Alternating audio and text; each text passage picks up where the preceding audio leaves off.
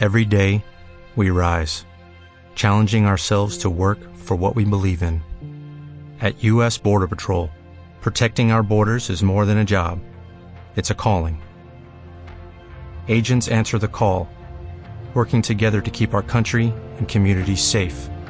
If you are ready for a new mission, join U.S. Border Patrol and go beyond. Learn more at cbp.gov/careers. Es curioso la capacidad que tenemos los, seres humanos de convertir nuestras desventajas en ventajas. ¿Lo habéis pensado? Eh, esta semana estaba nadando en, en la piscina y junto a mí, en la calle de al lado, había un, un hombre que nadaba, vaya, a buen ritmo, él corría bastante más que yo. Y me fijé y él, usaba solo su brazo derecho. Bueno, si vas a la piscina, ves gente que está ejercitando los brazos, ¿no? Y se pone un pull entre las piernas y mueve solo los brazos. O está ejercitando las piernas y corre una tabla y ejercita solo las piernas. Pero me llamó la atención de que este hombre, pues, movía solo. Este hombre movía solo su brazo, su brazo derecho. Y luego me di cuenta que es que le faltaba su brazo izquierdo. Este hombre sacó partido de su desventaja y hizo que el resto de su cuerpo funcionase de una forma óptima, de una forma buena. Él vio oportunidades donde otros veían cosas inalcanzables. Pero de la misma forma que podemos convertir las desventajas en ventajas, es curioso que también podemos convertir las ventajas en desventajas. Hoy veremos la historia de un hombre que en principio calificaba para el reino de Dios, pero al que sus aparentes ventajas desviaron de la meta. En el pasaje que vamos a estudiar en, esta mañana, veremos cinco preguntas que le hacen a Jesús y una que Jesús le hace a, a, un tertuliano. Y al principio me propuse titularlo dos preguntas trascendentales, por la primera y la última pregunta de este pasaje. Pero cuando iba estudiando eh, el texto, me di cuenta que las preguntas, todas las cinco preguntas, las seis preguntas, son preguntas buenas, preguntas importantes, preguntas trascendentales, pero que las respuestas eran totalmente desconcertantes. Por lo que decidí rebautizar el sermón como respuestas desconcertantes sobre la vida eterna. El texto que vamos a estudiar se encuentra en Mateo capítulo 19, si queréis acompañarme, desde los versículos 16 al 19.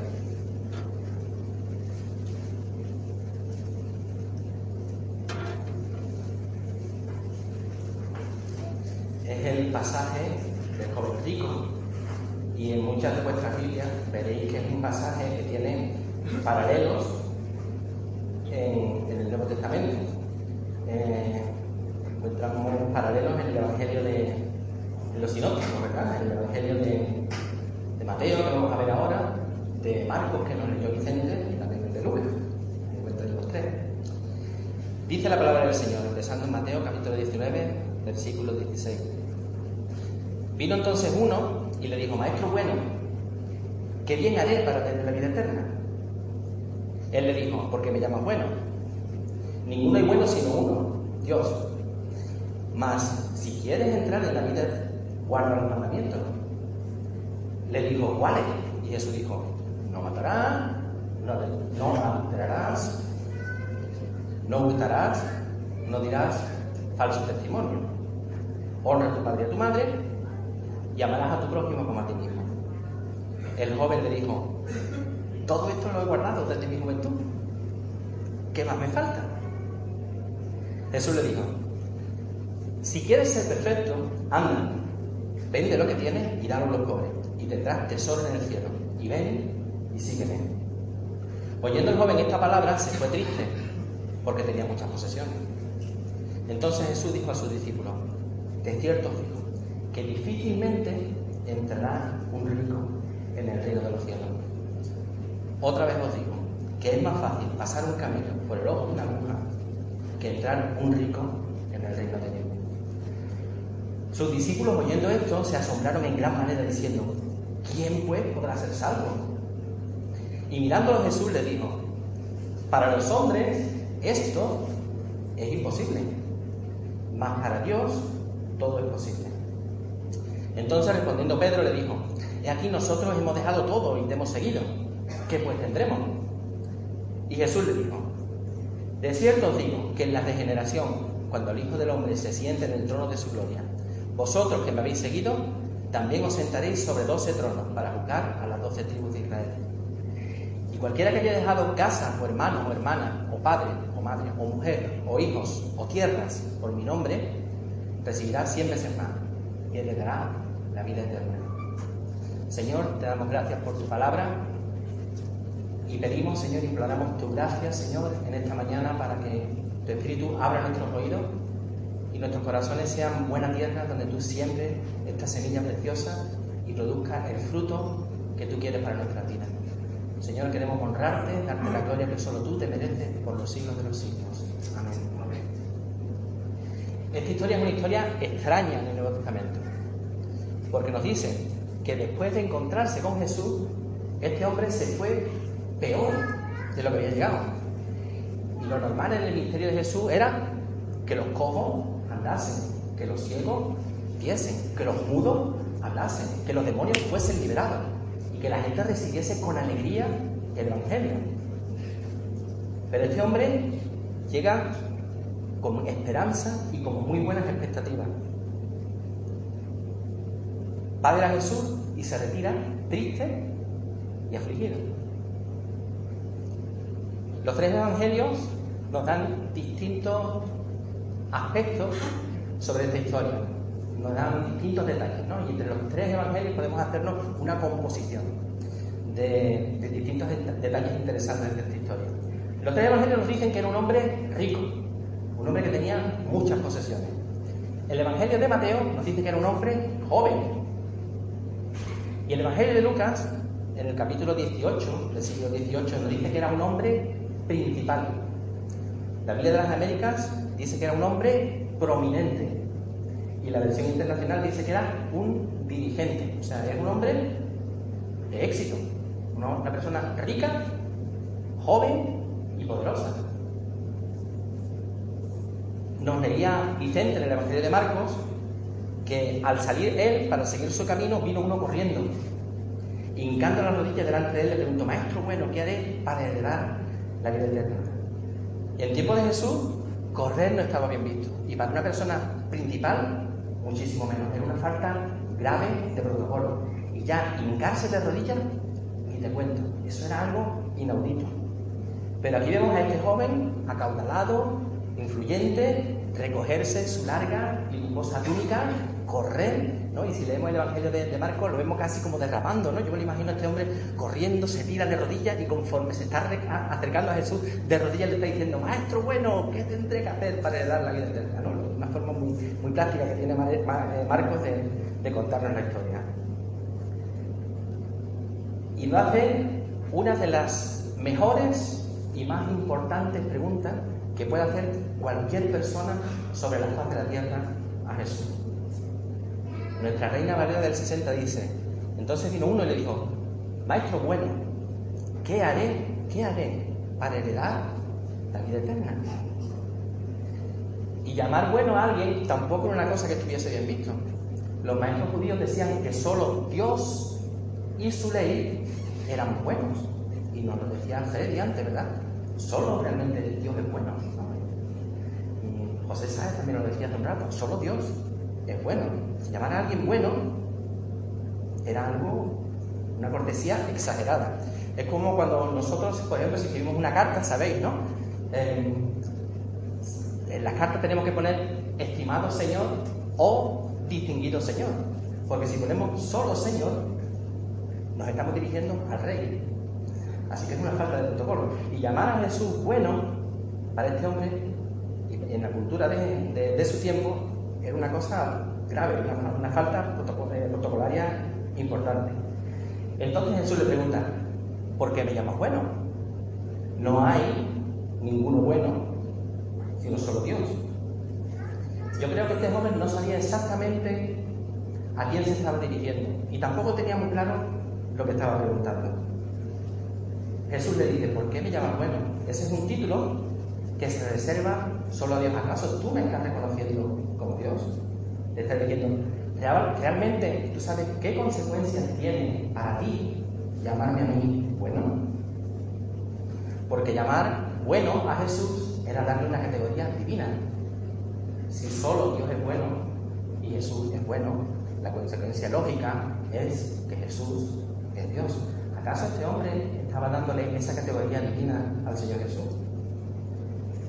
Jesús sabía perfectamente quién era Él. Él no fue descubriendo su identidad y su misión a lo largo del ministerio. Desde el principio, Él sabía quién era y a qué venía. Y Él no se escondía, Él decía quién era Él. Él es, yo soy el Hijo de Dios. Y la gente de su tiempo entendía perfectamente qué significaba esto, qué es lo que significa ser hijo de Dios. ¿Qué significa para Jesús ser hijo de Dios? Y eso no lo digo yo, lo dice la Escritura, ¿a que sí, Antonio? Antonio va a leernos un pasaje que está en el Evangelio de Juan, capítulo 10, versículos 32 y 33.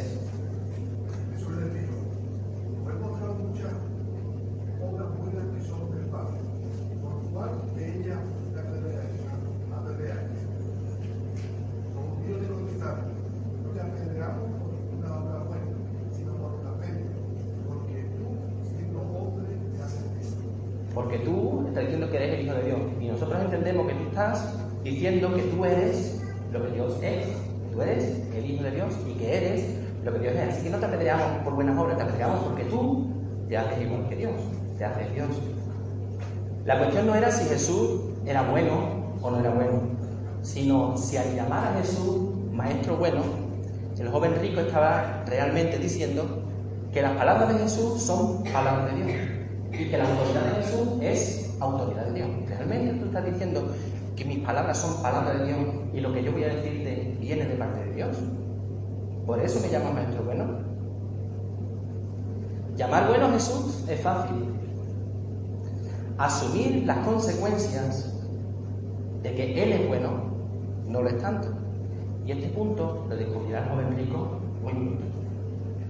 Maestro bueno, ¿qué haré para heredar la vida eterna? Es una pregunta trascendental, ¿verdad? Una pregunta redonda. ¿Qué tengo que hacer para heredar la vida eterna? El objetivo es tener vida eterna. El Evangelio de Marcos y el Evangelio de Lucas dicen que el objetivo es heredar, heredar, tener, obtener. Es lo mismo. Tener vida eterna. ¿Qué significa eterno? ¿Qué es eterno? Es una pregunta que os hago y espero una respuesta. No tengo premio para la respuesta, pero tampoco voy a castigar si alguien se equivoca. Eh, pero espero que me respondáis. ¿Qué significa eterno? Que no tiene principio ni fin, exactamente. Se diferencia de perpetuo, que lo perpetuo es que no tiene fin, y eterno es que no tiene principio ni tiene fin. Así que la eternidad es un atributo de Dios. Solo Dios es eterno. El resto de las cosas que existen han tenido un principio. La eternidad es un atributo de Dios. Y solo la vida de Dios es una vida eterna. El resto de las vidas podrán ser perpetuas, pero han tenido un principio. La vida natural, nuestra vida, tuvo un principio. La vida natural no es vida eterna. La vida eterna es una vida sobrenatural.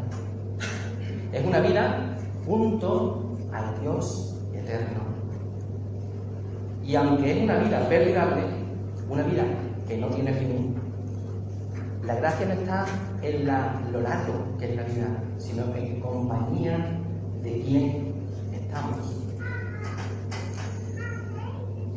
Con quien compartimos toda esa larga vida. Aquí en la tierra, después allá en el cielo y después en la tierra nueva junto a Dios. Nosotros pasamos a la vida eterna en un momento de nuestra historia, en un momento de nuestra geografía, tiene un principio para nosotros. Es el momento en que el Espíritu Santo nos convence de pecado, trae a nosotros la gracia del arrepentimiento y como explicaba Freddy antes, hacemos la paz con Dios, recibimos paz con Dios. tiene un principio. Y mucha gente puede decir el día y la hora en que eso pasó. En otros casos es un periodo de tiempo a lo largo del cual el Espíritu Santo está tratando con el corazón de la persona hasta que descubre que somos pecadores condenados al infierno, que necesitamos el arrepentimiento. Y eso nos permite clamar a Dios en busca de perdón. Y eso tiene un momento concreto en nuestra vida. Pero la vida que obtenemos es una vida eterna, porque tiene su origen en Dios, porque es la vida de Dios. Y este hombre le pregunta, maestro, ¿qué tengo que hacer para tener esa vida de Dios? Qué pregunta tan importante, ¿no? ¿Qué tengo que hacer para tener esa vida sobrenatural, para vivir junto a Dios por la eternidad? En otros lugares de la Escritura le preguntan eso mismo a Jesús, pero la respuesta que da Jesús es diferente, ¿verdad, Delmiro?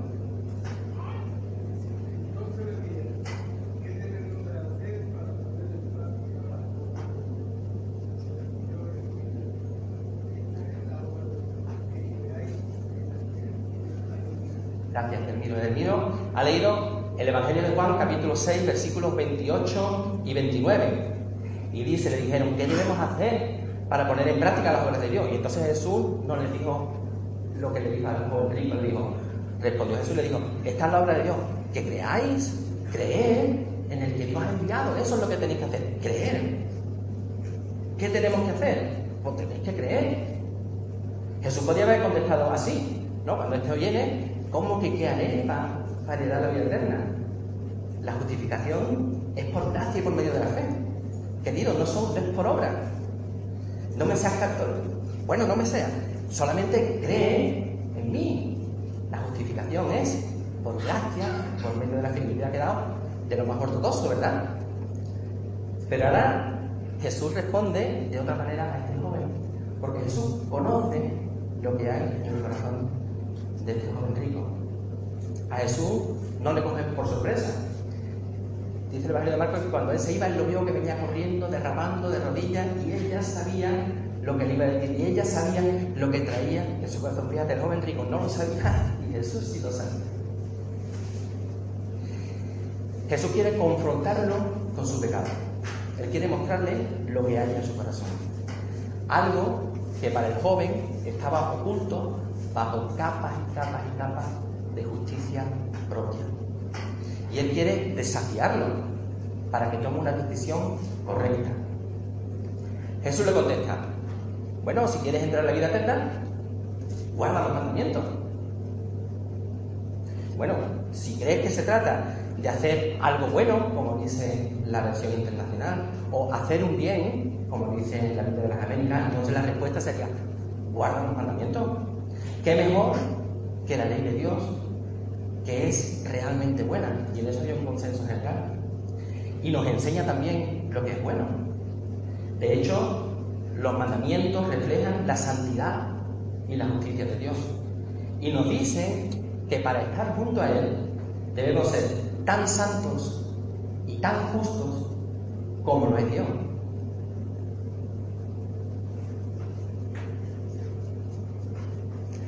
¿Verdad, Benito?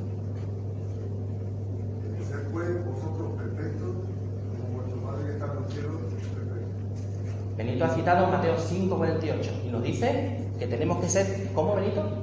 Perfecto. Que tenemos que ser perfectos como quién? Como nuestro Padre, que es perfecto. Esa es la exigencia de la ley. Así que los mandamientos muestran el nivel de nuestra santidad comparada con la santidad de Dios. ¿Está hablando Jesús de la justificación por las obras? ¿Tenemos que ser buenos para dar la vida eterna? ¿Se puede comprar la vida eterna con buenas obras? ¿Enseña Jesús que alcanzaremos la vida eterna guardando los mandamientos? ¿A vosotros qué os parece? Y esto es otra pregunta que quiero que me respondáis. Cumplir, bueno, están los 10 mandamientos que están en las dos tablas, ¿verdad? Pero aparte había 603 más. En total, 613 mandamientos, cosas que tienen que ver con lo que puedes comer, con quién te puedes casar, cómo tienes que tratar a tus animales, un montón de cosas, 613. ¿A vosotros os parece que cumplir los 613 es una tarea fácil o difícil? ¿Le he escuchado por ahí la respuesta correcta? Difícil no es, hermanos. Cumplir los 613 mandamientos no es difícil, es imposible. Imposible. De hecho, Romanos 3.20, que cuando empezamos el culto empezamos en Romanos 3.21 y un versículo para atrás ya la clava al frente. Romanos 3.20 dice, ya que por las obras de la ley ningún ser humano será justificado delante de él. Porque por medio de la ley es, ¿qué? ¿O sabéis cómo, cómo termina el versículo? Por medio de la ley es el conocimiento del pecado. Por la ley no nos justificamos. Por la ley sabemos cómo de pecadores somos. Y hasta que no somos conscientes de nuestro pecado y que ese pecado nos lleva al infierno, no podemos clamar por perdón. Si quieres tener una vida junto a Dios, guarda los mandamientos. A ver si puedes. Y este sigue y dice, Mateo 19, 18, le dice, le dijo, ¿cuáles? O todos, ¿no? Y Jesús le dice, bueno, no matarás, no adulterarás, no hurtarás, no dirás falso testimonio, honra a tu padre y a tu madre y amarás a tu prójimo como a ti mismo. Dios dio a Moisés dos tablas. ¿A qué sí, Naomi? Dios le dio a Moisés dos tablas. Una tabla eran las obligaciones que el hombre tiene para con Dios. Y la otra tabla eran las obligaciones que tiene el hombre para con su prójimo. ¿Aquí de qué está hablando Jesús? Naomi, ¿de qué está hablando Jesús? ¿De la primera o de la segunda? De la segunda. Muy bien. La segunda tabla tiene cuántos mandamientos, Naomi? ¿Cuántos mandamientos tiene? Uno más, seis. ¿Vale? Empezamos con honrar a tu padre y a tu madre.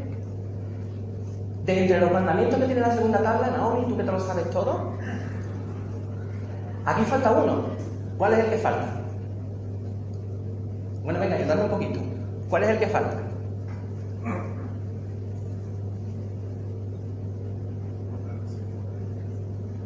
¿Cuál?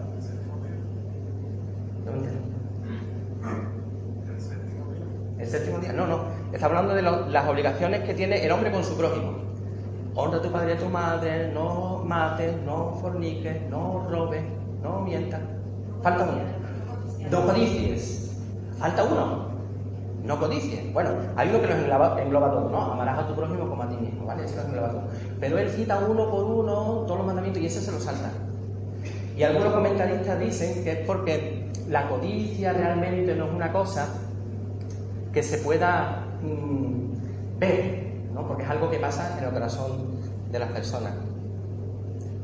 Pero yo creo que aquí lo que pasa es que Jesús está moviendo fichas, está abriendo el camino para que el joven rico vaya entrando por donde Jesús quiere, preparando la próxima jugada. Una jugada que va a dejar al joven sin posibilidad de esconderse de la verdad.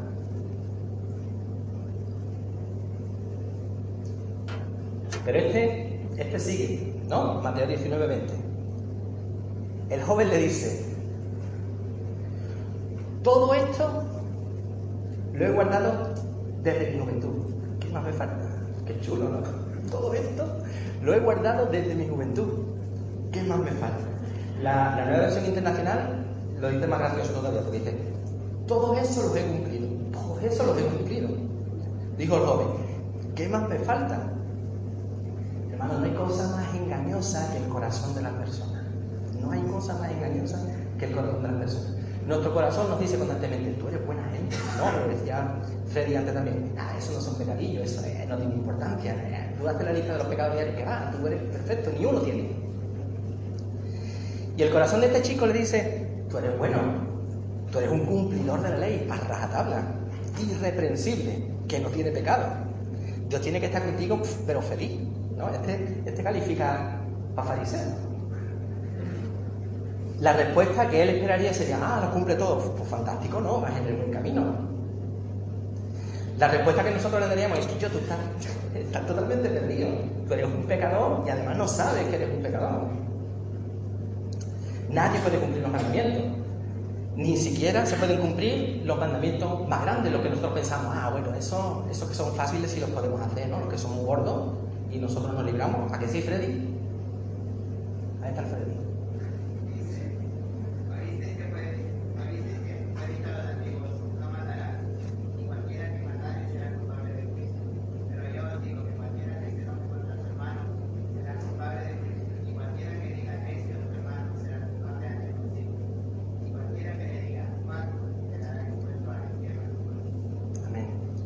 Freddy nos ha leído Mateo 5, 21 y 22.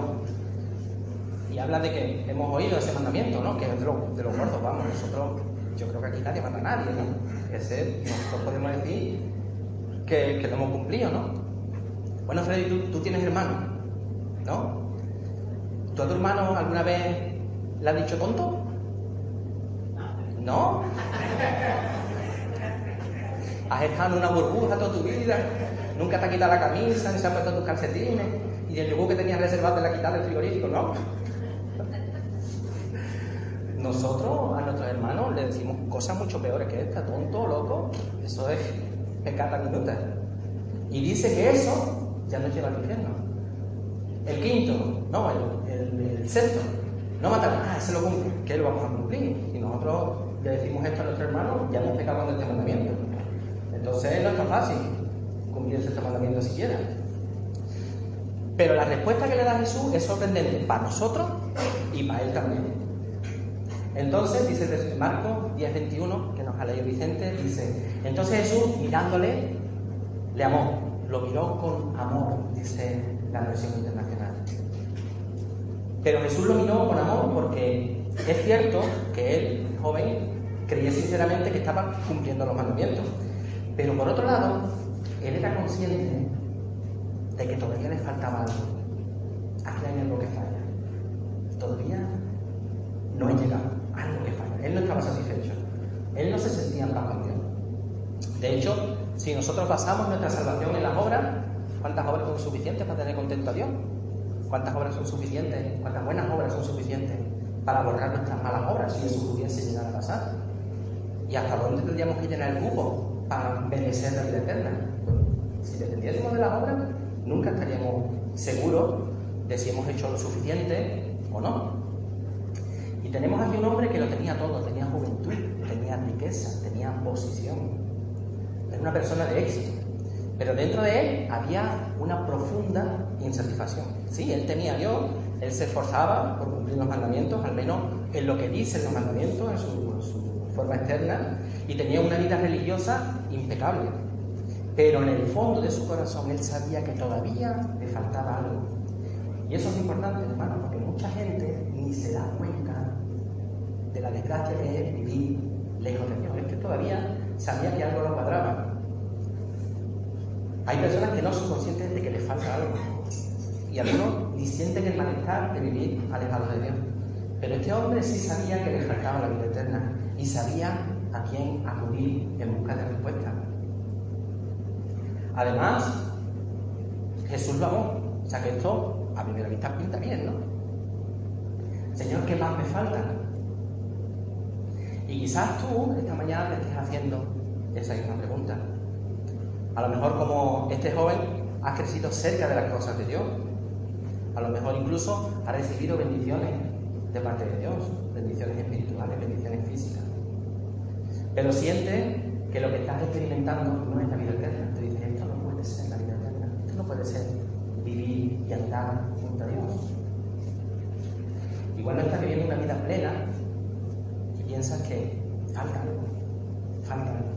O quizás vienes una vida alejada de Dios, has disfrutado de los placeres que ofrece el mundo, pero como este joven también sabes que esas cosas no son vida eterna, que eso pasa, que eso no será para siempre y que esas cosas no son una vida junto. Y sabes que hay, que tiene que haber algo más y que tiene que haber algo mejor, que eso no puede ser todo. ¿Qué me falta? Le dice el joven a Jesús. Y este, este joven esperaba de Jesús pues algún nuevo mandamiento, una nueva exigencia religiosa que le haría merecedor de la vida eterna. Qué sorpresa para él, qué sorpresa más desagradable para él, la respuesta que le da Jesús. Leemos en el versículo 21 de Mateo 19. Jesús le dijo, si quieres ser perfecto, anda. Vende lo que tienes y dalo a los pobres. Y tendrás tesoro en el cielo. Y ven, y sígueme. En Lucas y en Marcos nos dicen, vende todo lo que tienes. Así que en que deshazte de todo lo que tienes. Y la nueva versión internacional, y la de América, dice, y repártelo, no que te deshagas lo de allí y no. Tú tienes que ver cómo te vas deshaciendo de tu riqueza, repártelo entre los pobres. Jesús le está pidiendo que le siga. Y luego ven y siguen. Pero para poder seguirle de verdad, antes él tiene que hacer una cosa, se tiene que deshacer de algo que en principio parece una ventaja, su riqueza. De hecho, en el tiempo de Jesús se consideraba que una persona rica era una persona que disfrutaba del favor de Dios. Si eras rico era porque Dios te estaba favoreciendo. Pero no todas las cosas son lo que parecen. Así que aquí tenemos a este joven en el filo de la navaja. Ahora se da cuenta de que en realidad él no está cumpliendo los mandamientos, de que él no ama a su prójimo como a sí mismo. Y si no es capaz de amar a su prójimo, a quien él ve, ¿cómo va a amar a Dios, a quien no ve? Tampoco es capaz de amar a Dios con todo su corazón. Jesús le está llamando a que lo entregue todo, que se deshaga de todo y lo reparta entre su prójimo. La salvación es gratis. La salvación es gratis. Porque nosotros no podemos pagarla. No podríamos pagarla nunca. Ni aunque tuviéramos mil vidas, podríamos pagar nuestra salvación. Pero el precio, por eso la salvación es gratis, pero el precio de seguir a Jesús es un precio alto. ¿A qué sí, Manolo?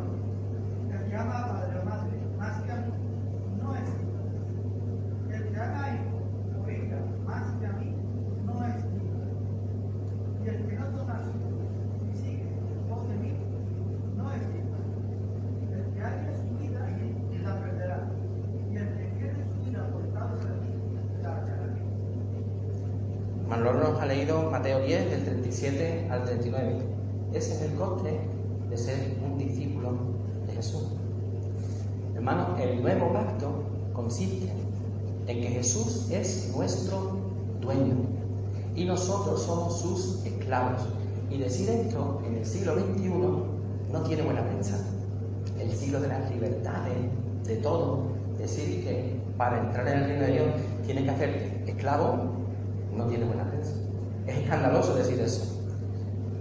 Pero no hay otra manera de seguir a Jesús.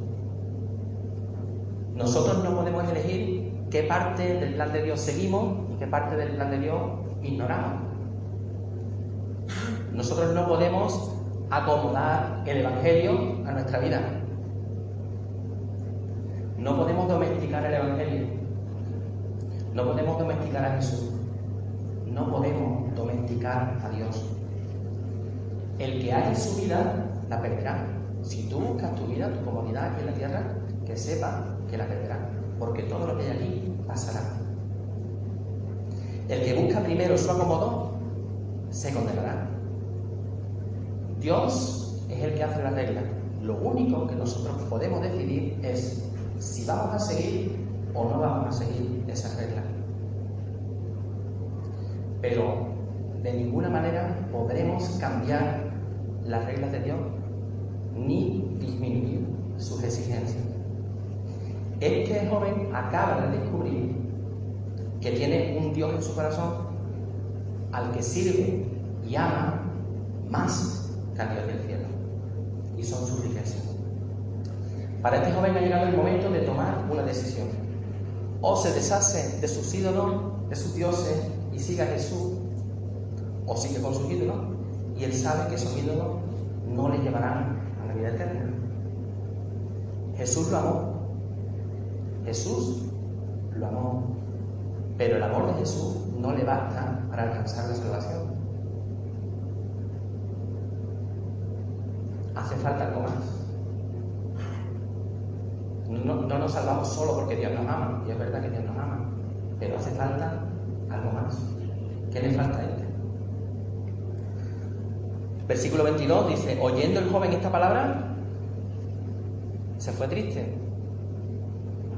porque tenía muchas posesiones. Marco nos dice que él se fue afligido por esta palabra, angustiado, es la misma palabra que se usa para cuando está Jesús en el huerto, angustiado, sintió la angustia en su vida y se fue triste porque tenía muchas posesiones. En la mente de todas las personas que estaban allí, las riquezas eran una ventaja, no una desventaja. Cuando este joven se ve confrontado con su avaricia, descubrió que era lo que le estaba alejando de la vida eterna. Y ese descubrimiento de sí mismo no lo gustó. Las riquezas de este hombre eran un lastre, eran una carga que le impedía acercarse a Dios y participar de la vida eterna. Este hombre que llegó corriendo, que se arrodilló frente a Jesús, que le, que le llamó maestro bueno, ahora está herido por la verdad que ha descubierto. Y yo creo que se fue arrastrando los pies. Llegó con la esperanza de encontrar el secreto de la vida eterna y se va con el dolor de saber que en su corazón hay un Dios que gobierna su vida y no es el Dios de los cielos. Son su riqueza, es su avaricia, es su amor al dinero. Con tristeza este hombre descubre que ama al dinero más que al mismo Dios que para él sus riquezas son su Dios, pero también sabe que sus riquezas no le van a dar la vida eterna. Qué tragedia. Saber que se está haciendo lo malo y no enmendarse. Que falte la cordura y que falte el valor en el momento en que más lo necesitamos. Yo creo que en su lecho de muerte, este hombre hubiera preferido que en vez de que nuestra Biblia ponga el joven rico, hubiese puesto el joven sabio Fijaos, lo que realmente era el problema, su problema no es su dinero, sino el amor que él tenía al dinero. La Biblia nos enseña que hay siervos de Dios que fueron ricos. Por ejemplo, vemos el caso de Abraham, el caso de Isaac, el caso de David, y gente del Nuevo Testamento, como José de Arimatea, Filemón. Y a esta gente el Señor no le pidió que vendiera todo lo que tenía y lo repartiese entre los pobres. Porque para ellos no había nada que estuviese por encima de Dios. Vemos el caso de Abraham, por ejemplo. Abraham tenía riqueza, pero su tesoro no era su riqueza. ¿Qué era su tesoro? ¿Qué era su tesoro? El tesoro de, Abraham, ¿cuál era? ¿Qué era lo que él más quería en todo el mundo?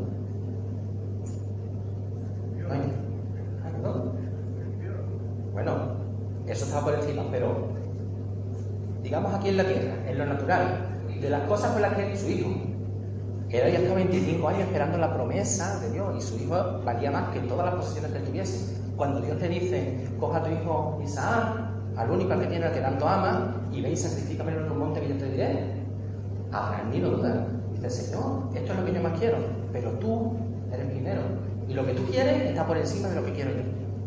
Abraham era un hombre rico y Dios no le dijo reparte su riqueza, porque para él Dios era Dios y su riqueza y su hijo y sus otras cosas estamos por debajo de Dios. Lo repito, el, dinero no es el problema, sino el amor al dinero. Y de paso te digo que el amor a cualquier cosa que nosotros pongamos por encima de Dios. Sea nuestro dinero, sean nuestras posiciones, sean nuestra posición, sean nuestros padres, nuestros hijos, nuestros cónyuges, o cualquier cosa que nosotros no seamos capaces de sacrificar Óyete bien y considera, si hay algo, si hay algo en nuestra vida que no somos capaces de sacrificar a Dios, todavía no estamos andando junto a Él. Todavía no hemos pasado de ser simpatizantes del Evangelio. Todavía no hemos entrado en el reino de Dios. Y cuando este hombre se va, en el versículo 23, Jesús le dice a sus discípulos, de cierto os digo que difícilmente entrará un rico en el reino de los cielos.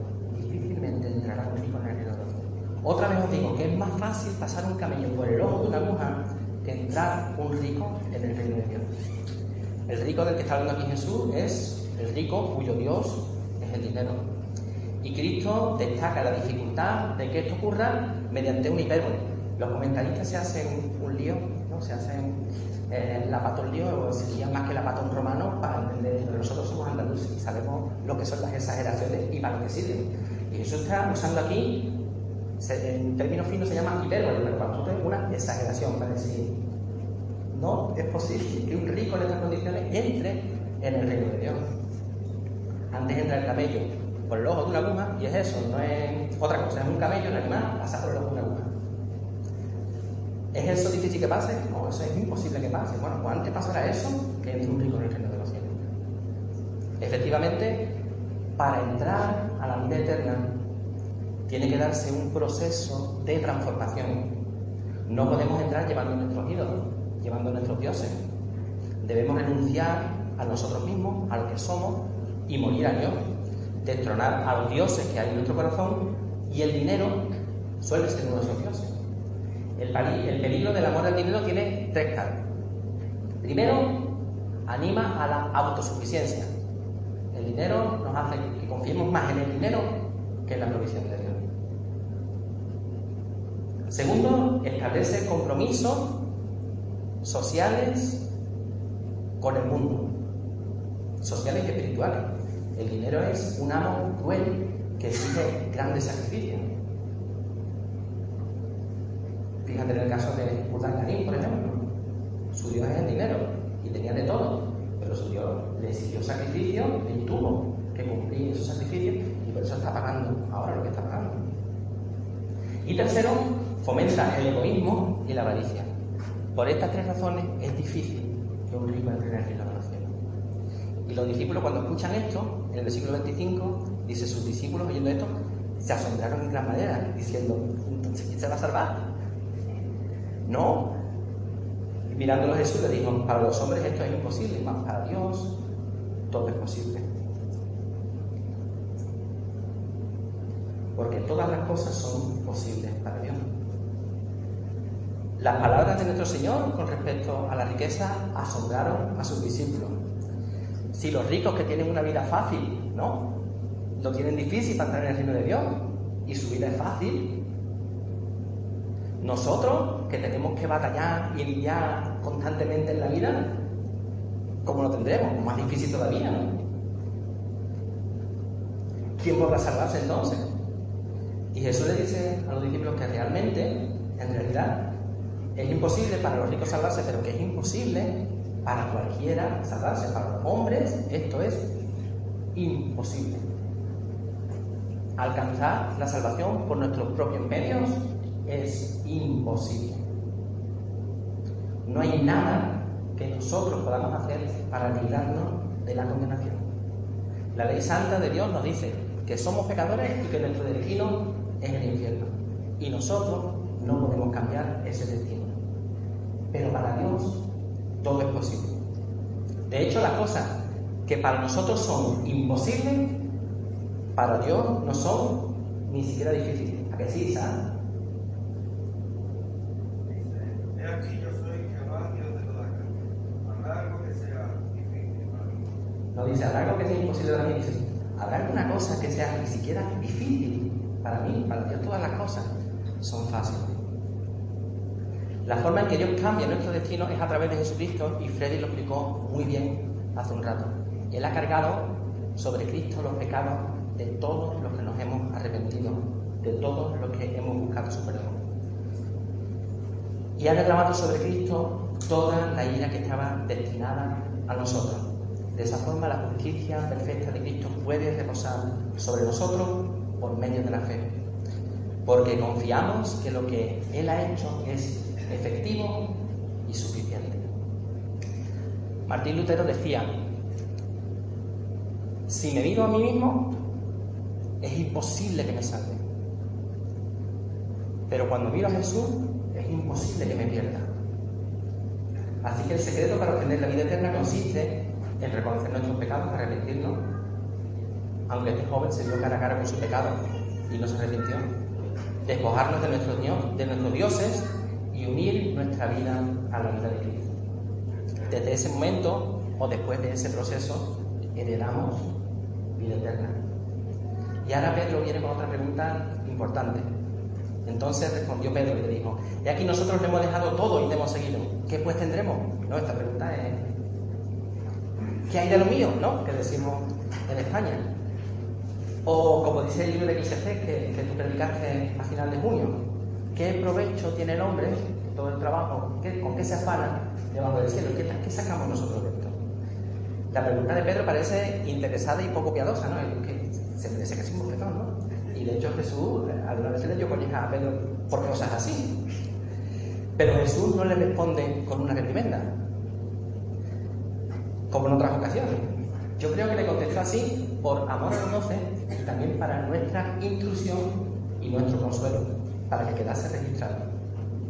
Y para enseñarnos de forma práctica en qué consiste la vida eterna. Una vida junto a Dios. Una vida larga que comienza aquí en la tierra y no tiene final. Y se desarrolla junto a Dios. Y Jesús le responde a Pedro en dos tiempos. Primero, lo que tiene que ver específicamente, perdón,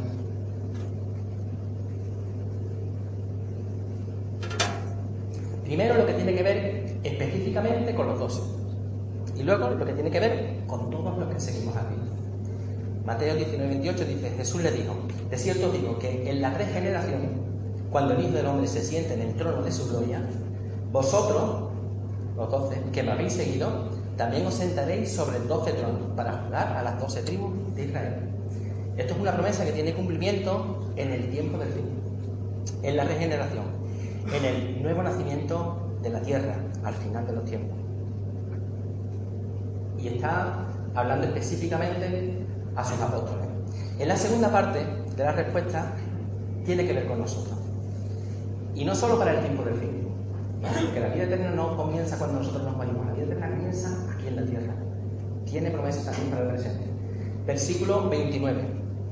Dice, y cualquiera que haya dejado casa o hermano o hermana, o padre o madre, o mujer, o hijo, o tierra, por mi nombre, recibirá cien veces más y heredará la vida eterna.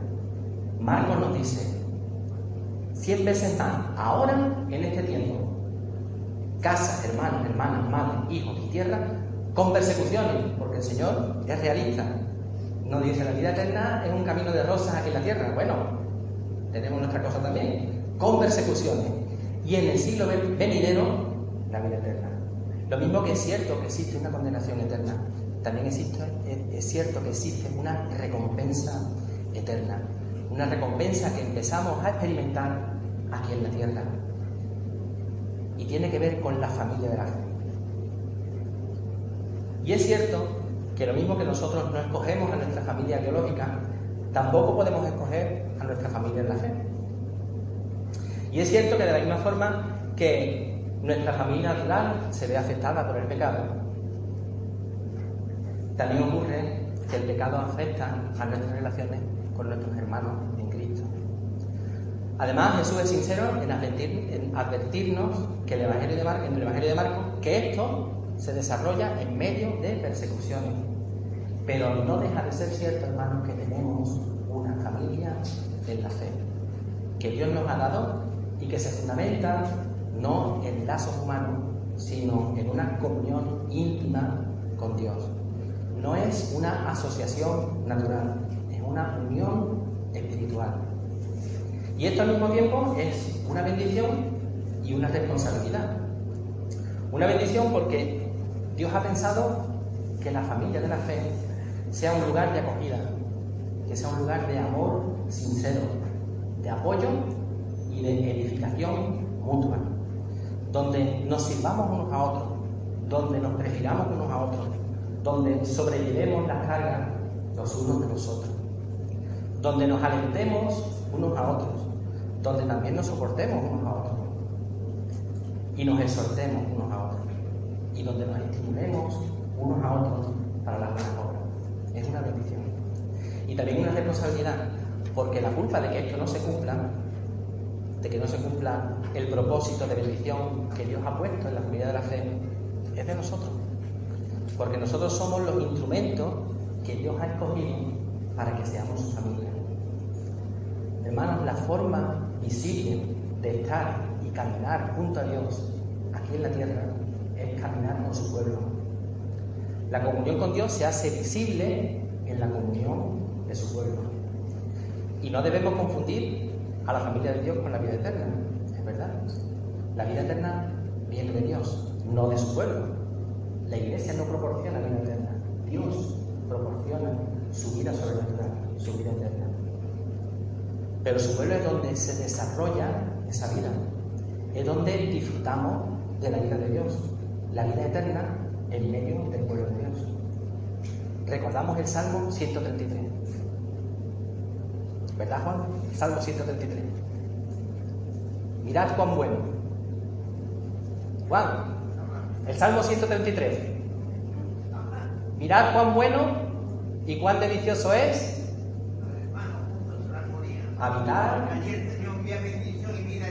Exactamente. Allí es donde Dios envía bendición y vida eterna. Mirad cuán bueno y cuán delicioso es habitar los hermanos juntos en armonía. Así empieza el Salmo y termina. Porque allí envía el Señor bendición y vida eterna. Y cualquiera que haya dejado casa, o hermanos, o hermanas, o padre, o madre, o mujer, o hijos, o tierra, por mi nombre, recibirá cien veces más y heredará la vida eterna. Dice el Señor. A esa la gloria.